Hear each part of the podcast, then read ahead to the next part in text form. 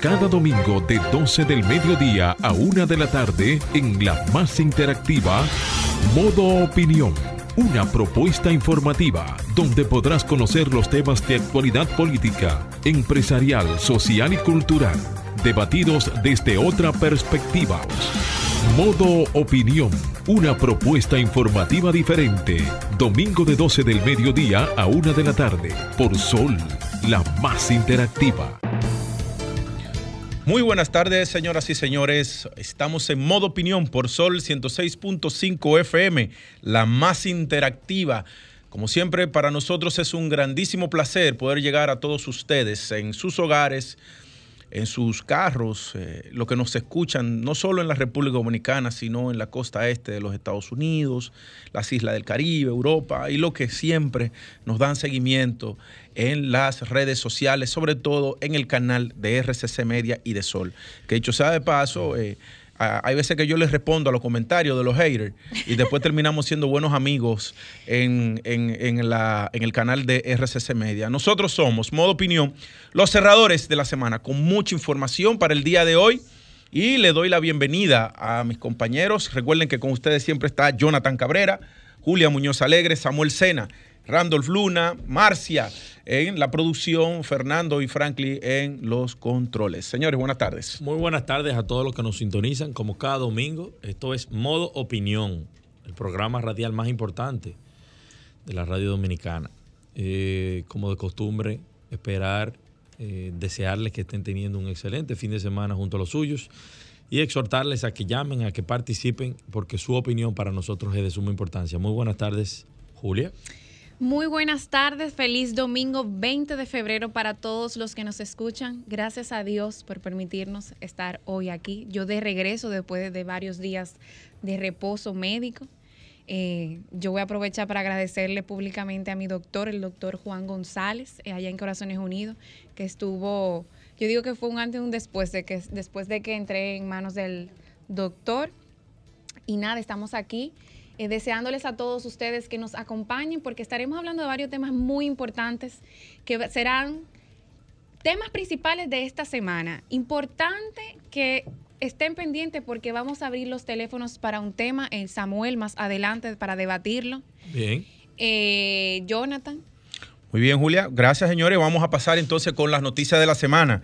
Eh, señores, el gobierno destina 610 millones de pesos para evitar alza de casi 40 pesos en los combustibles. Eh, bueno, yo tengo información de primera mano del Consejo de Gobierno y realmente se están teniendo que buscar 900 millones de pesos toda la semana para el subsidio de los de los de los combustibles. Tú deberías dar ese tema para que la gente entienda porque quieren acabar con el gobierno. y entonces eh, aparte de esos 900 millones, el, fueron, el presidente dio instrucciones estrictas, que dicho sea de paso, quien habló también mucho fue Jochi Vicente, porque de verdad están cancelados toda la compra de vehículos en el gobierno y Contraloría no va a aprobar ninguna compra de vehículos nuevos, señores. ¿Pero eso por qué? ¿Por, por, el, por la alza de los tema, No, y el tema de la austeridad, porque si tú tienes que coger saca dinero de un sitio para tú meterlo al subsidio de los combustibles, un gobierno no puede estar gastando en, en, gastos superfluos. El que tenga jipete y el que quiera carro, carro nuevo que lo compre con su cuarto, pero no con los cuartos de uno. Porque con, la presión social y el nivel de inflación que tiene este el, mundo y este país, este país, en los cuartos lo que tienen que dedicarlo a subsidios sociales y no para que un funcionario quiera andar un jipetón. Bueno, ministro de Salud. El presidente no ha decretado fin de la pandemia, solo ha querido flexibilizar las medidas. El ministro de Salud Pública y Asistencia Social, Daniel Rivera, dijo este jueves que la decisión del presidente Luis Abinader de flexibilizar el uso de la mascarilla y la presentación de la tarjeta de vacunación en centros públicos obedece al buen manejo que ha tenido el país para controlar la incidencia de los casos eh, del virus COVID-19. Pero aclaró que el mandatario no ha decretado el fin de la pandemia. Rivera indicó que fue una decisión consensuada con el Gabinete de Salud tras analizar el comportamiento de la enfermedad, ya que en los últimos días todos los indicadores han bajado. Eh, me sorprende estas declaraciones porque justamente el día, el día después de que el presidente emitiera estas importantes informaciones para toda la nación, eh, el Ministerio de Salud Pública decía que no se le había, no se le había consultado. De hecho, comenzaron a sacar una serie de informaciones que fueron contradictorias, a la cual yo mismo me referí en, a través de Twitter, diciendo que se tienen que coordinar, porque el presidente es el jefe de Estado y ya lo que él anunció a toda la nación tiene que alinearse. ¿Cómo va a ser que un ministro esté contradiciendo una medida que la tomó el presidente de la República. No, yo lo que tengo entendido es que se han tomado eh, ciertas eh, acciones en los centros eh, hospitalarios, de salud, laboratorio, etcétera. Por otro lado, en una hora y 30 minutos, el presidente asistirá a la frontera de Jabón para dar inicio, el primer Picasso del muro fronterizo. Este muro ya se inició en una gran parte. Han pasado menos de un año desde que el presidente Luis Abinader anunciara al país la construcción de un muro, de un muro divisorio entre la República Dominicana y Haití en su discurso de rendición de cuentas del 27 de febrero del 2021. Y hoy casi ya un año eh, de, anunciar esta medida, iniciará la obra de verja fronteriza inteligente, en la cual en una gran parte, bueno, eso yo voy a hablar un poquito más adelante sobre esto, y con este primer Picasso en Dajabón, el mandatario se iniciará la primera etapa del proyecto con un nuevo diseño dentro del cual se pretende integrar una verja física con sistema de iluminación, centro de mando, control y sensores de movimiento, además de cámaras de vigilancia, radares, eh, torres de comunicación, unidades aéreas no tripuladas, es decir, drones, entre otras soluciones tecnológicas y de infraestructura. Tengo hasta entendido que el cuerpo eh, de estos, ¿cómo que se llaman? Los pilotos que... Eh, ¿La Fuerza Aérea? Los, pil, no, los pilotos que son como que lo hacen por hobby, que existe en la Marina. Ah, quieren no, tripulados, de drones, ¿de qué? No, lo que quieren quieren también agregar en, dentro de este nuevo sistema como un voluntariado que existe en la Marina. Por ejemplo, si yo soy un piloto aficionado y tengo mi eh, y tengo mi y tengo mi mi mi ¿cómo se me dice? No, tu avioneta. Tu avioneta, exacto o otro que son de dos de dos de dos personas ahí. Monoplaza. Puedas tú también asumarte al, al, al monitoreo aéreo de, ah, de, de la Fuerza Aérea. Eso es un proyecto que, que compren avioneta y drones entonces. Eso tiene una connotación jodona, pero está bien. Eso es seguridad nacional, ¿cómo tú se lo vas a entregar eso a la gente? No, no, eh, tú no entendiste. Es como, lo, lo, lo, es como lo, navales, como lo navales. Una información importante es que Wilson Camacho advierte sobre el caso de Jan Alain. El que tiene sus lágrimas hondas comienza a llorar temprano. La jueza del cuarto juzgado de la instrucción del Distrito Nacional, Altagracia Ramírez de la Cruz, aplazó la audiencia para la revisión obligatoria de las medidas de coerción a los implicados del caso Medusa donde su principal acusado es el ex procurador Jean Alain Rodríguez. La magistrada, quien acogió el pedimento a la defensa, aplazó para el martes 22 de febrero a las 11 de la mañana la audiencia. es un circo, eso es pan y eh, quiero decirle al, eh, a los fiscales en sentido general, porque no lo vamos a personalizar, que los fiscales tienen que dejarse de estar dando declaración a la prensa y comenzar y ponerse a trabajar. Lo de ellos no es, no es creerse figuras públicas, porque no lo son son empleados del Ministerio Público que lo que tienen es que ponerse a trabajar y de que si tienen pruebas que la lleven a los tribunales y la sentencia hablarán por ellos mismos, haciéndoles quedar bien o haciéndoles quedar mal. Pero e, esta grandilocuencia de los fiscales dominicanos hay que detenerla. Eh, y vuelvo y repito, no todo lo que dice el Ministerio Público es verdad, no todo lo que dice la defensa es verdad, no todo lo que dice el Ministerio Público es mentira, no todo lo que dicen los abogados de los imputados son mentiras hay que dejarse de estar dando declaraciones como si usted fuera político. Pero eso no está dentro de la ley. que tenga limitaciones. déjeme dar dos informaciones que antes, antes de pasar a la pausa. Eh, señores, el, doctor Guido Gómez Mazara acaba de lanzar su candidatura a la presidencia del Partido Revolucionario Moderno. Eh, un discurso dirigido a las bases, pero con guiños a, a la labor que ha venido haciendo el presidente Luis Abinader en el gobierno. Un discurso muy bien estructurado. Eh, también mencionó que no sabía que el tema de los currículum, parece que a los compañeros del partido le están solicitando eh, currículum para darle los puestos y él dice en ese discurso que, que, cuando lo mandaron a buscar los votos no le pidieron, no le pidieron eh, eh, currículum. Entonces andamos detrás de él para, para, para escuchar su impresión. ¿Cuándo son las elecciones? El Congreso próximo tiene que ser antes de junio antes de junio. Julia, ¿por qué votarás tú? Antes de junio. En las primarias de tu partido. Eh, sí, mira, yo, yo te voy a decir algo. Yo entiendo que Guido puede participar. lo que, a, mí, a mí lo que no, con lo que yo no voy es que él, tiene un, discurso feno de, que llama a, basado en el, no, en el fenotipo. ¿En qué él es negro? En el fenotipo, sí. Entonces eso es un discurso que tiene que ver con No, corte eso racial. ya, eso y está- eso, eso pasó de moda. Y, señores, y antes de pasar, espérate, Julia, perdóname, porque esto es muy importante. Debo felicitar, señores, a Ostok, eh, Rizik Lugo, que estuvo acompañando al presidente del Banco Centroamericano de Integración Económica a Reino Unido. eh, en, una, en una visita que se hizo a, a- a este país para que forme parte de los eh, eh, demás países ¿no? Eh, del Banco Centroamericano de Integración Económica. Una agenda sumamente eh, importantísima la que agotaron por allá y ya esto anda por Honduras hoy con una reunión de el Consejo. Manera que lo felicito a Osto y ese trabajo y a don Dante Mossi ¿no? por el trabajo que vienen haciendo con el Banco Centroamericano. Algo más, Julia, porque vamos a una Bueno, pausa. era hablar sobre el tema de la Lotería Nacional, Da- que advierte a FENABanca que no permitirá instalar nuevas bancas durante el proceso de regularización. El administrador de la lotería y de la Dirección de Casinos y de Juegos de Azar, Teófilo Kiko Tabar, advirtió, y yo vi el video, estuvo, estuvo circulando en las redes sociales, a la Federación de Bancas de Lotería FENABanca, consorcios y concesionarios de lotería, que de comprobarse que cualquier persona física o jurídica pretenda aprovechar el proceso actual de regularización para instalar nuevas bancas de lotería al margen de las ya existentes, no se les permitirá aco- acogerse a dicho plan. Y yo estoy feliz, yo estoy contenta porque eso es un relajo que tienen. Sí, eso es un relajo. Es un, es un relajo. Es un O sea, relajo. yo creo que Es un tiene relajo que ser que unos cuartos. pero Es que se basta cuartos. ya. Tan fácil que, que Eso tú. es un cuando, relajo Cuando tú coges. Fuera del aire yo te voy a explicar lo que pasa. Cuando tú no, coges. pero es un relajo, todo tiene que Ay, regularizarse. Atiéndeme esto, Julia. Cuando tú coges esto, cuando tú coges una banca de esa, si tú la pruebas, Es un relajo tú le puedes poner hasta un pin, mira, que te diga con GPS dónde está ubicado. Y tú puedes tener un mapeo mundial. Ahora, Pero que existe. si tú te vas a Jima, Pero que ah, pero si, perdóname, si tú te vas a Jima en La Vega, ¿tú sabes cuáles son las dos únicas fuentes de trabajo que tú tienes? Las Banca. mujeres que trabajan en banca y, lo- y los Mira, delivery en los Yo me fui a un campo, señores. Es el detalle. A un campo de, de cabarete que andaba con unas turistas. Señores, y nosotros nos paramos en un, en un como un chenchorro, ¿cómo que le dicen? Es una banca. Chinchorrito. Un, un chinchorrito. Señores, ahí no, ahí solo que había una lucecita porque todo era de madera. Y una banca. Compramos agua, compramos, Vamos- con- compramos, Vamos a pausa.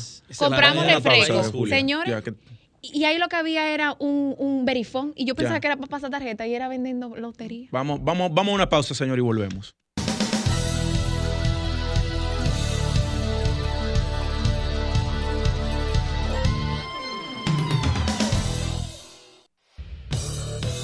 Ahora nos ponemos en modo opinión. Bien, señores, 12, 17 de la tarde y continuamos en modo opinión por Sol 106.5. Jonathan Cabrera, Julia Muñoz y Samuel Sena con ustedes. Y ahora damos la palabra con los comentarios a Samuel Sena. Muy buenas tardes. Señores, ustedes saben que eh, hay aproximadamente 13 reformas que están siendo promovidas por el gobierno de la República Dominicana a través del Consejo Económico y Social. Eh, en esta ocasión me quiero referir a un tema muy particular que está en el debate, pero que, que considero que eh, es inoportuno en este momento y es la reforma constitucional. Sabemos que hay una propuesta para modificar aproximadamente 20 artículos de la Constitución, pero hay algo que nosotros tenemos que advertir. Modificar la Constitución no es igual que hacer cambios en leyes. Modificar la Constitución tiene que hacerse una convocatoria a la Asamblea eh, Revisora y una vez esta Asamblea Revisora comienza los trabajos, independientemente de que hayan puntos que quieran ser modificados, la Asamblea Revisora es soberana, es libre de hacer las modificaciones que contengan, eh, que ellos entiendan que deben ser contempladas. Imaginémonos por un momento que se abra la Asamblea Revisora y que un grupo de legisladores importantes quieran habilitar expresidentes. Señores, habilitar al presidente Danilo Medina, quizás o la eh, modificación o eliminación del artículo 37 que trata, versa sobre la inviolabilidad de la vida desde la concepción hasta la muerte. Muchos de ustedes quizás no saben que este código penal eh, o proyecto de código penal que se ha intentado someter y aprobar en varias ocasiones desde nuestro Congreso Nacional, eh, grandes, las grandes discusiones o de las grandes discusiones que se han desprendido es con relación al tema de la despenaliza- despenalización del aborto. Pero no importa ¿Qué pasa o qué hubiese pasado si se hubiese aprobado eh, la despenalización del aborto en ese código penal? Por el artículo 37 de la Constitución, ese, ese artículo hubiese nacido natimuerto. ¿Por qué? Porque toda ley, decreto, resolución en contra o contrario a la Constitución es simplemente inconstitucional. Por lo tanto, cualquier recurso de inconstitucionalidad que sea llevado al, Tribunal Constitucional iba a eh, rechazar y va a anular este artículo. Entonces, ¿qué sucede? Lo que estamos viendo es que una reforma constitucional en este momento, en el momento histórico en el que está viviendo la República Dominicana, debe ser eh, ponderado por todos los sectores de la vida nacional. Debe ser la, última eh, gran modificación fue en el año 2010. Y en ese año, durante los años previos, se hicieron consultas a nivel técnico, a nivel académico, en la mayoría de las universidades, eh, técnicos jurídicos, muchos abogados participaron, abogados constitucionalistas participaron de las diferentes eh, vistas públicas, pero a nivel político también se lograron consensos importantes para dotar a la República Dominicana de, un, de una carta magna acorde a los tiempos. Es una realidad donde, que, existe en todo país, donde hay capacidades de mejoras en muchísimos aspectos. Pero la pertinencia de que sea en este momento no, no la consideramos prudente, porque también hay muchos actores que aprovecharían esta coyuntura para sacar beneficio, eh, beneficio político, beneficio hasta eh, desde sus propios intereses partidarios y personales. Así que eh, nosotros hacemos un llamado a que ese tema se deje sobre la mesa y que se, discuta ampliamente y no haya una finalidad, un plazo final para llevarlo, porque un tema como este de una reforma constitucional debe ser ampliamente debatido por mucho tiempo, no se debe llevar a modificar porque se cree que hay una coyuntura para hacerlo. Las coyunturas no son lo que, lo que determinan si se debe hacer o no se debe hacer, sino el consenso social. Adelante, Franklin.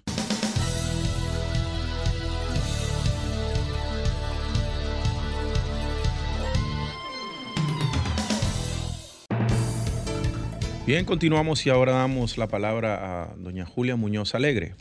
Muchísimas gracias. Yo quiero iniciar este comentario con una frase de Eduardo Galeano que dice, no hay historia muda, por mucho que la quemen, por mucho que la rompan, por mucho que la mientan, la historia humana se niega a callarse la boca.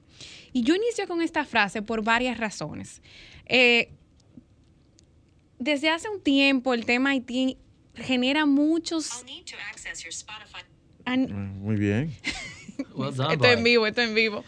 Desde hace mucho tiempo el tema Haití, el tema de la frontera, genera muchos debates. Es un tema muy sensible para la sociedad dominicana y también para la comunidad internacional.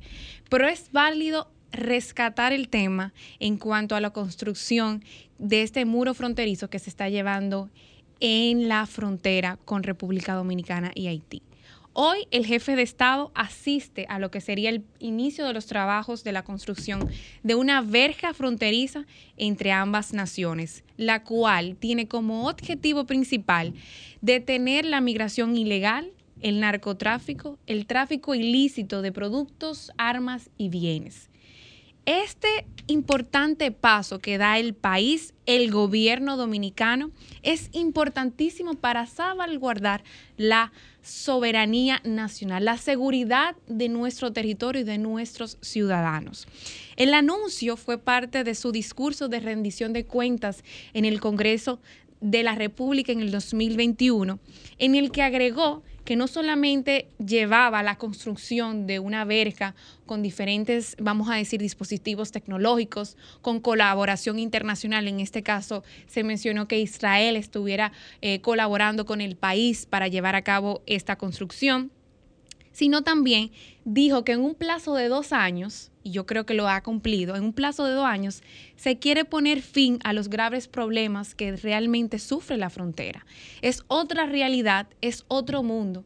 Y realmente las provincias que viven cerca de la frontera necesitan tener no solamente la seguridad física, sino también tecnológica y tener las condiciones y las herramientas para poder llevar a cabo no solamente su vida eh, eh, cerca de la frontera, sino también la seguridad nacional. En su discurso, Abinader explicó que está interesado también en mantener relaciones con este país en beneficio de ambas naciones, puesto que busca no solamente organizar las cosas en la casa, y eso es muy importante tenerlo en cuenta. Esto no va a detener todo el problema, pero es un gran paso y hay que saludarlo. Ha sido el único presidente que ha acudido no solamente en una y dos ocasiones a la frontera a ver la realidad, a constatar la realidad de la situación que se vive con el país, con el vecino país de, de Haití. Y esto plantea también un gran sinnúmero de, vamos a decir, de propulsar la economía, de focalizar políticas públicas que realmente ayuden a que la sociedad de, de, de cercanía de la frontera pueda tener acceso eh, sano a nuestro país. Estoy hablando de República Dominicana, porque ahí hay algunos que se van por otra vía que no es.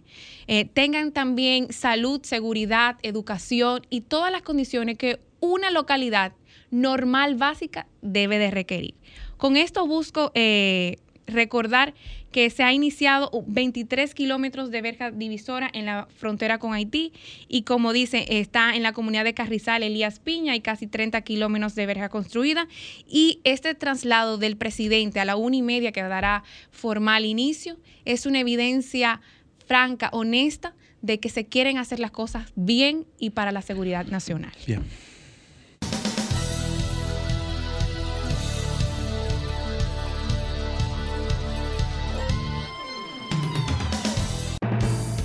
Bien, señores, y ahora continuamos con el comentario de Jonathan Cabrera. Miren, a nivel internacional se suceden muchas cosas y uno eh, tiene que comentar, sobre todo aquellas que de alguna manera tienen un efecto contagio en la, en la República Dominicana y en la región. En España, en el Partido Popular, se ha dado un proceso que es un, cisma eh, que ha removido los simientes de esta organización política que es una de las más viejas en, el espectro español y que forman parte de aquel famoso bipartidismo. El Partido Popular obedece a la centro derecha. Eh, resulta ser, y es un, un hecho inaudito, inaudito, señores, para que ustedes vean cómo son las cosas. El PP, el Partido Popular, ahora mismo es el principal partido de oposición. Pero resulta ser que dentro de la Comunidad de Madrid tienen a Isabel Díaz Ayuso, una joven con unas luces impresionantes, inteligentísima, tanto así que ganó de manera abrumadora teniendo 65 diputados en la Comunidad de Madrid. O sea, tiene mayoría absoluta. Pues Isabel Díaz Ayuso eh, se ha convertido en, en la estrella en el firmamento español, con un discurso aguerrido que le arrebató hasta cierto punto el parte del discurso a la, extrema derecha de Vox, que es un partido que ha salido en defensa de los valores tradicionales de la, de la sociedad, eh, sobre todo porque eh, Vox entiende que tú no puedes eh, generar derechos quitándole derechos en el caso de lo que tiene que ver con la denuncia de malos tratos y demás con los hombres, que ellos consideran injusta. Y, la principal vocera de esta, esta eh, inequidad en la aplicación de la ley son las propias mujeres de Vox. Isabel de Ayuso, pues, eh, se vislumbra como eh, una posible presidenta española, con la fortaleza y además la empatía que tiene con el pueblo español. Tan así que hubo que llevarla como expositora en, la, en Castilla y León porque la, habían llamado elecciones anticipadas y era muy posible que Mañueco no ganara las elecciones en Castilla y León. Y como esta mujer es tan vibrante, que desbordó las fronteras madrileñas y de la Comunidad de Madrid y ya impacta a nivel de España, sobre todo porque la Comunidad de Madrid fue la que tuvo la recuperación más rápida en términos económicos y también el enfrentamiento con el tema del COVID con mucha medida. Precisamente con el tema del COVID es que el propio presidente del partido, Pablo Casado, junto con su asesor y mano derecha, sacan a la luz pública a través de investigadores, sacan a la pública la, posible eh, eh, vínculo de ella con su hermano, que se ganó una comisión eh, buscando una mascarilla para una empresa que le solicita en, época de emergencia, le solicita eh, la compra de mascarilla y el tipo parece que se mueve en el mundo del, comercio y le ayudó eso. Entonces, ¿qué es lo que quiero decir con lo sintomático? Es como un partido con posibilidad de entrar al gobierno, que está enfrentando a, Pedro Sánchez, que el, pueblo español está loco por salir de Pedro Sánchez. Eh, el propio presidente del partido destapa un escándalo con la más votada de su partido y que puede ayudar a, a que la balanza se, se, ponga favoreciendo al Partido Popular para unas próximas elecciones en España. Esto prácticamente ha hecho una división de facto y resulta ser que quien ha salido perdiendo ha sido Pablo Casado. Señores, un partido próximo a ser gobierno y que se dé una pugna interna y que termine por fraccionarlo. Esto es una cosa inaudita. Estos son, para que ustedes vean, yo tengo que narrar, narrarle esto por una estrategia fallida, porque las manifestaciones que ha tenido durante tres días Pablo Casado en la sede del Partido Popular es para que saquen llamen a Congreso Extraordinario y quien va a salir perdiendo es, Pablo. Casado y el próximo presidente del partido y líder sea Feijó, que es el presidente de la Junta de Galicia. Escúchame que interrumpa tu comentario, pero eso fue una estrategia del PSOE, porque todo inició con el PSOE. Bueno, el PSOE fue que dio los papeles. Fue los papeles. el Ahora, partido fue como demasiado sí, pero, pero, pero como un presidente de un partido viene y presenta y genera una división con la mayor líder que tiene, que tiene ahora mismo. lo que te digo, tú como sobre todo una mujer. tienes que tienes que tener o sea, las condiciones estratégicas. Le salió, le salió el tiro, le salió el tiro por la culata porque resulta ser que Ayuso ha terminado siendo víctima de Pablo Casado. Ha elevado, y que ha elevado la popularidad. Le ha elevado la popularidad. Y entonces lo que vemos es que en el caso del partido Vox, que viene subiendo en las encuestas y ganando escaños, pues dice ahora que todo lo que eh, perjudica España, ellos lo defienden. Y en, este caso lo que hizo Pablo Casado, lo que hizo fue perjudicar a España porque debilita el principal partido de oposición, pero sobre todo la centro derecha. Yo tengo que decirle a ustedes, yo que tuve la oportunidad de eh, vivir allá y estudiar allá, eh, los socialistas no saben producir cuartos. Quienes saben producir cuartos son los del PP los socialistas lo que saben gastar cuarto, pero sobre todo que Pedro Sánchez y el, y el, PSOE han hecho unas alianzas con la izquierda radical que eso ha comenzado a generar un lastre dentro del propio Partido Socialista donde tú tienes gente como Alfonso Guerra y el propio Felipe, Felipe González que prácticamente ni mencionan el nombre del actual presidente del gobierno español.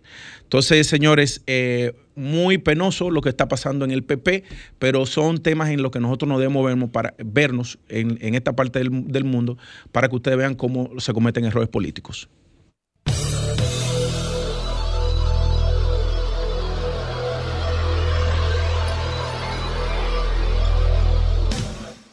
Bien, señores, continuamos ahora eh, con. tenemos en la línea a don Fafa Taveras. Eh, don Fafa, buenas tardes, ¿cómo está usted? Echando el pleito con la vida aquí. Mire, don Fafa, bueno, primero que estamos sentados aquí, ¿verdad? En, donde se sientan ustedes cada tarde, y para nosotros es un placer tenerlo. Eh, y lo llamamos porque usted fue quien introdujo a Guido Gómez Mazara ahora en el lanzamiento de su candidatura.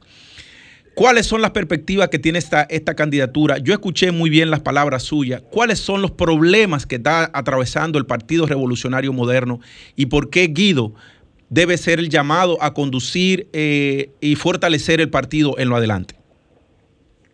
El PRM es un partido nuevo que tiene como compromiso refundar el Estado. Si usted quiere rehacer una cosa, no puede ser para repetir lo que se hacía, sino para estudiar lo que en la vida de hoy hay que hacer. En ese marco, el aparato político, el Partido Revolucionario Moderno, debe penetrarse de la idea del cambio. Ah, el gobierno tiene que refundar el Estado, pero el partido que lo sostiene lo sabe. El PRM como aparato no domina la guía general con la que el partido tiene que hacer lo que ha prometido dirigir un proceso de refundar el Estado, para que se imprimiera donde están los lineamientos para esa acción, yo tuve que usar mi autoridad interna para obligar, para insistir, para lograr que se mandara a imprimir y repartirlo. La mayoría de la gente nuestra no lo conoce. Entonces, desde ese punto de vista, el aparato político no tiene un dominio real de la línea que tiene que aplicar el gobierno y tampoco es el aparato político está activo porque los funcionarios que dirigen el partido a todos los niveles están en lo suyo, en la burocracia o en una función. Eso no es compatible con un partido que esté obligado a rehacer la herencia. Y en función de eso hay otro detalle. Ahora en junio se cumplen los cuatro años por los que fueron elegidos los dirigentes actuales. A partir de junio no tienen fundamento legítimo para hacer. ¿Qué obliga eso? A que hay que preparar una convención que escoja o ratifique a los dirigentes. Pero a partir de junio no hay base legal para lo que mandan adentro de nosotros. Por eso, Guido es una propuesta para ser el presidente del partido y eh, para demandar que hay que enfrentar este cambio de autoridades con la participación de los de abajo. Faltan cuatro meses para junio, que es el tiempo donde tomaron posesión lo que ahora se liquidan ahí. Entonces hoy se inició este acto con lo que Guido mostró, que ha escogido respaldo en todos los pueblos del país, porque él ha estado dando una charla, una charla igual que es relación del Estado, del gobierno y del pueblo, o del gobierno, del pueblo y del partido, en toda parte, y en función de eso, que él ha estado ofreciendo una versión de cómo debe ser la relación del partido con el pueblo y con el gobierno, es que él convoca estas cosas para llamar la atención de que los dirigentes actuales sepan que tienen que prepararse para el relevo o para la legitimación y eso hay que hacerlo con participación de la base. Así no puede ser por un acuerdo y eso es lo que Guido representa. Don Fafa, la solicitud de un cambio. Julia Muñoz Alegre de este lado. Eh, se ha venido viendo en, en los diferentes encuentros que ha tenido Guido un discurso, como yo podríamos decir, eh, muy centrado en, el tema, vamos a decir, de, del que no se le ha dado la oportunidad, que ha ido un poquito más allá. ¿Por qué ahora Guido quiere y cuáles cuáles las condiciones que tiene para ir ahora en esta toma? Todo lo que él ha estado diciendo es usando las quejas internas para plantear que hay un hecho. La actual dirección nada más tiene legalidad hasta junio. ¿Qué hacemos? Eso obliga a preparar un proceso que se llama convención para que toda la base pueda, por el voto directo, escoger o ratificar lo que quieren dirigirse. Este partido que dice que es del cambio no puede actuar como ayer para que tres o cuatro decidan ignorando su base. Guido encarna el reclamo de que la base del partido son las que tienen que decidir con su voto quienes deben dirigirlo. Eso es lo esencial de lo que él está haciendo. Rafa, yo escuché en el discurso que hablaban de los famosos currículos. ¿Y qué es lo que está pasando con la dirigencia y, los currículos? Es que, ¿Y es verdad que todavía la parte de la dirigencia del partido está fuera del gobierno? Pero esa es la presunción real. La mayor parte de los activistas fundamentales no tienen cargo, están pidiéndolo. Pero en el fondo eso no es solo la preocupación. La preocupación es que lo que decimos, que el gobierno debe hacer, tiene que ser dominado por toda la gente. Y ahora es que estamos tratando de que el programa, la línea del gobierno, le llegue a los dirigentes, todo el mundo la conozca para que no sea un problema personal. Esto no puede actuar como antes, que el presidente y los que estaban ahí reducían todo y la gente se olvidaba hasta las próximas elecciones. No, tenemos que hacer un partido que toda su base esté integrada en la política que aplica el gobierno para poder defenderlo bien. Bien, Fafa, pues muchísimas gracias. Eh, eh, gracias por su, su, declaración y un fuerte abrazo. Mucha salud. gracias a ustedes. ¿Cómo no? Eh, vamos, señores, ahora vamos, vamos con los teléfonos. Vamos con los teléfonos, una pausa y volvemos con los, con los teléfonos.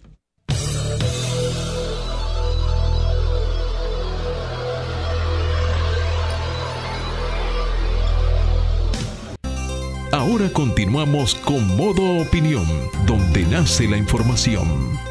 12.47 de la tarde, continuamos en modo opinión. Julia tiene una información valiosísima que entregarles. Sí, de nuestra amiga y de nuestros amigos de la Fundación Héroes de Constanza Maimón y Estero Hondo. Por favor, anótenlo en su agenda. Este próximo sábado 26 de febrero a las 5 de la tarde en el Monumento Mausoleo Héroes de Constanza Maimón y Estero Hondo, detrás de la Suprema Corte de Justicia, será llevado a cabo el segundo ciclo de tertulias de la Fundación, en este caso sobre las mujeres dominicanas en el exilio Una mirada desde la historia por Carmen Durán y hablarán de Rosa Duarte y de Manuela Díez.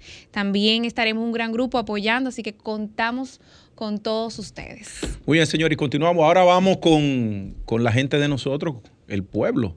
Así que, señores, a llamar. La pregunta es si usted está de acuerdo con las medidas anunciadas por el presidente, con eh, la distensión, la no- Suspensión. del uso de la mascarilla, no presentar la, tar- la- la tar- la- la- Tarjeta la- de la tar- tarjeta de vacunación. Denos su opinión, señores, y si usted definitivamente se va a seguir vacunando y si se pondrá su mascarilla, no importa qué. Comunícate 809-540-1065. 1-809-200-1065 desde el interior sin cargos. 1-833-610-1065 desde los Estados Unidos. Sol 106.5, la más interactiva. Bien, señores, mire, y ayer ah, tenemos que decirle que Cartown. Ya tenemos una llamada, señores. Bien, buenas tardes. ¿De dónde nos llaman y su nombre? Santo Domingo, Pedro Castro. Yo me la seguiré poniendo porque yo no siento, yo siento que ha bajado todo, la positividad y todo, pero en la confianza es que está el peligro. Yo Muy soy bien. una persona que tengo una condición, soy diabético y hipertenso. Ah, excelente. No, voy a- no me voy a arriesgar. Excelente. Muy buen, y muy buen llamado a los que tienen su misma condición. Muchas gracias. Buenas tardes. ¿De dónde nos llaman? Su nombre. Buenas tardes. Tú sabes que yo me he dado cuenta. Buenas tardes. ¿De dónde nos llaman? Su nombre. Aló, sí. Sí, es el de la Fe, Claudio. Cuéntanos. Yo en verdad te digo algo. Todo lo que este gobierno está haciendo es como si los americanos... Ay, no se escucha. Suba, póngase el teléfono bien. Ok, todo lo que está sucediendo en este país, yo le veo un matiz americano. Este gobierno como que como que nos están invadiendo los americanos aquí. ¿Cómo va a ser? como que no, y son medidas como que no que ver con la realidad de nosotros. ¿Y usted está cerca de la frontera ahora mismo? Yo no en la frontera, pero estoy percibiendo como eso. No se escucha, No se pégese el teléfono. no se escucha bien, señores. ¿Sabe que yo- Bien, muchas gracias. Yo he salido, yo salí, yo no me pongo mi mascarilla. Yo ando con ella por si acaso alguien me, me, me, me compele. Existe Pero una la mayoría de la gente yo veo que está usando su Existe mascarilla una todavía. responsabilidad individual porque cada quien tiene sistemas inmunológicos diferentes y tiene también mor- morbilidades No, diferentes. bueno, como llamó este, Entonces, este, hay este escucha en cada uno de nosotros Tenemos, que tenemos us- otra llamada, señores. Buenas tardes. ¿De dónde nos llaman en su nombre? Buenas, Julio Jaina. ¿De dónde? Ja- Jaina. Jaina.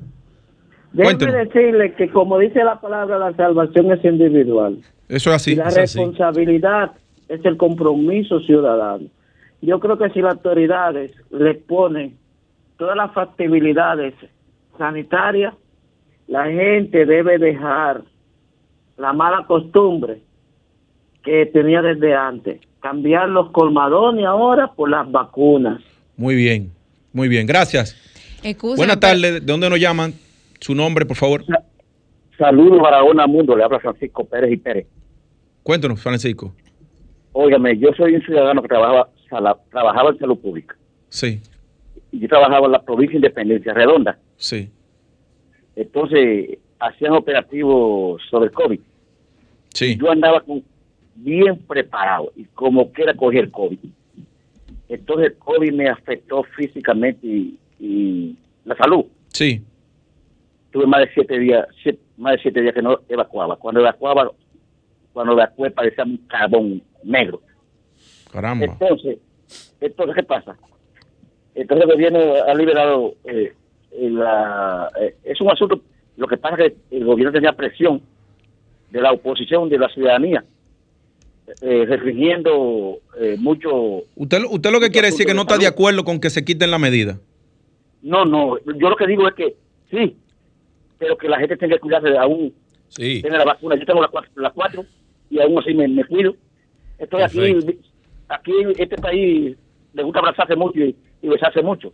Muy bien. Sí, pero eso es parte de la identidad cultural. Pues muchas gracias, Eso señor. es parte de nuestra identidad cultural. Que la Eh, gente también, yo veo también gente que todavía sigue demasiado paniqueada. Bueno, que no todo el mundo ha vivido de la realidad de la pandemia A igual. mí me ha dado, a mí me dio COVID. No, o sea, me dio hay, duro gente, con neumonía. hay gente que perdió familiares a inicio de la, de la pandemia que todavía quedan secuelas psicológicas en familia. O sea, la, la realidad que tú viviste no es la realidad mía o la realidad de Jonathan. Hay gente que todavía tiene su miedo y eso hay que Sí, respetarlo. pero también esas personas Y- deben respetar al que no quiere usar su mascarilla. Bueno, esto es como dice la, Bueno, la- yo, tengo, yo tengo mis tres vacunas, me pondré una cuarta cuando me toque, me seguiré usando mi mascarilla, eh, uso alcohol, siempre ando con alcohol en me el carro. dio COVID en enero y estoy aquí. O sea, yo tenía mi tres vacunas. Yo, Está yo viva, Julia. Estoy viva. Entonces, vamos a seguir llevando. Era otra cosa lo que te iba a matar, Julia, entonces. Perdón. No, ¿Cómo tú estabas diciendo que tú diste enfermita la semana pasada porque no fue Ay, COVID. ay, ay, ay, ay. Pero Jonathan. No lo da, Pero no Pero. Jonathan, no- pero Jonathan, Pero- dime, pero a ti no te estoy- encanta como meter fueguito, ¿verdad? Fueguito. Ah, pero bueno, Julia. No, lo que quiero decir es que realmente hay que seguir tomando las precauciones a las personas que realmente eh, tienen su sistema inmunológico un poquito eh, débil, tienen que seguir utilizando mascarilla. Y entiendo que el gobierno ha tomado las medidas necesarias, no solamente para la reactivación económica, sino también para salvaguardar la seguridad nacional, que eso es importantísimo. Es importantísimo y hemos sido modelo país en el tema de la vacunación, en el tema de la reactivación de los procesos económicos, financieros, de todas las medidas que ha tomado el gobierno. Entonces, yo entiendo que hasta ahora ha sido Mm. un éxito y hay que reconocer la colaboración de todos, Estado, Julia, tú- y tú- sector privado, tú sector público y de la ciudadanía, porque también parte del éxito de la ciudadanía. ¿Tú le das seguimiento al, al baloncesto de la NBA? Estuvo un dominicano ayer. Ayer Carl Ganó un Anthony. Town ganó, señores, la competencia Ganó de un tres puntos. dominicano. Un tajalán de como de cinco, de seis pies, 11 pulgadas, siete Que pies. espero que también que- que, que mi gobierno, que este gobierno siga apoyando el deporte, porque de ahí salen, señores, las estrellas de nuestro país. Yo creo que el deporte en República Dominicana se ha salvado, más que se ha salvado por Creso y por Felipe Vicini, Bueno, y los de empresarios que están otras ahí. instituciones Que yo sé de paso. Carlos José Martí ahora es parte de Creso. Es importante que también exista la renovación. Mucha gente ha criticado que en los mismos eh, gremios no ha, no ha habido, no ha habido una rotación. Todas esas federaciones. todas esas Lo- Los federaciones. mismos problemas que tienen los partidos políticos tienen tienen las federaciones de deportivas en el país. Es un tema Y interesante. que no- nadie quiere ser transparente en este país. Y este, este es el país de los serios. Todo el mundo es serio en este país. Todo el mundo es serio. Todo el mundo es serio. Y po- ponle un queso al lado para que tú veas. Señores, hasta el próximo domingo estuvimos con ustedes en modo opinión. Jonathan Cabrera, Julia Muñoz Alegre, Samuel Sena. Hasta la próxima.